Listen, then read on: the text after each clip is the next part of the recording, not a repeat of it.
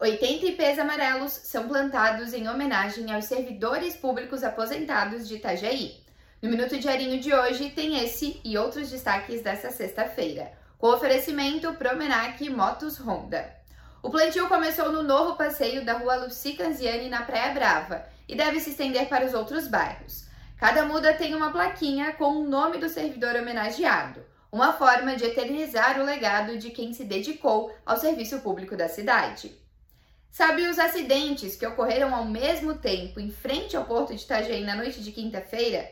Diferente do que foi divulgado num primeiro momento pelos agentes de trânsito, eles tinham ligação entre si.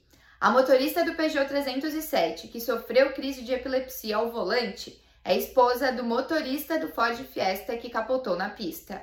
Antes de bater em um poste, o Peugeot atingiu o Fiesta que capotou. O homem não se feriu, já a mulher foi levada para o Hospital Marieta. O fim de semana vai ser de sol e friozinho na região. As temperaturas ficarão entre 12 e 15 graus e as máximas podem chegar a 28 graus.